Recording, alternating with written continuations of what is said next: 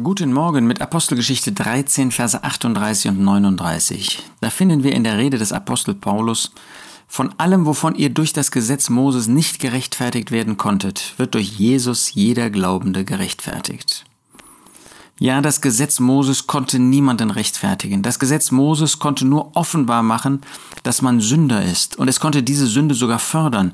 Denn wenn man versucht, ein Gesetz zu erfüllen, dann führt das gerade zu dem Gegenteil. Wenn man ein Verbot bekommt, dann führt das gerade durch das Anschauen des Gesetzes dazu, dass man dieses Böse immer wieder tun möchte.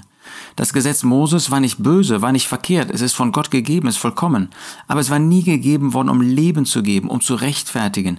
Es war vielmehr dafür gegeben, um offenbar zu machen, dass wir Sünder sind. Und da sind wir.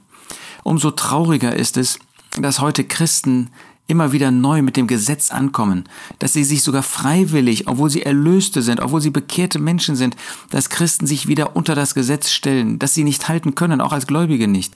Und das nur dazu führt, dass sie sündigen, wieder neu sündigen, wieder mehr sündigen. Und dass sie dieses Gesetz entkräften. Denn das Gesetz sagt ganz klar, wenn man ein Gebot nicht tut, dann ist man alle Gebote schuldig und steht unter dem Fluch Gottes. Aber das will man natürlich nicht. Man will das nur als Lebensregel. Nein, durch das Gesetz konnten wir nicht gerechtfertigt werden. Allein durch den Glauben an das Blut des Herrn Jesus, daran, dass er für meine Sünden am Kreuz von Golgatha gestorben ist, das rechtfertigt.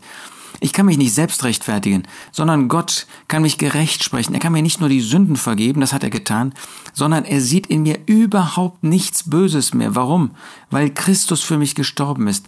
Weil dadurch, dass der Herr Jesus meine Sünden auf sich genommen hat und die Strafe für meine Sünden, dadurch kann Gott sagen, sein Leben, das ist dein Leben. Und so wie ich Christus sehe, so sehe ich dich jetzt. Er hat eine gerechte Grundlage, weil die Schuld bezahlt worden ist, um mich gerecht zu sprechen, um mich frei zu sprechen, um mir die, dieses Werk des Herrn Jesus zuzurechnen. Wunderbare Gnade. Hast du den Herrn Jesus als Retter angenommen? Und lebst du in diesem Glaubensvertrauen auf den Herrn Jesus, dass nicht du irgendetwas erreichen kannst, sondern dass er alles gut getan hat. Dass du nicht die Gunst Gottes durch irgendein besonderes Leben oder besondere Taten erwerben musst, sondern dass du in der Gunst Gottes stehst, weil er Christus in dir sieht. Von allem, wovon ihr durch das Gesetz Moses nicht gerechtfertigt werden konntet, wird durch Jesus jeder Glaubende gerechtfertigt. Hast du Jesus als Retter angenommen?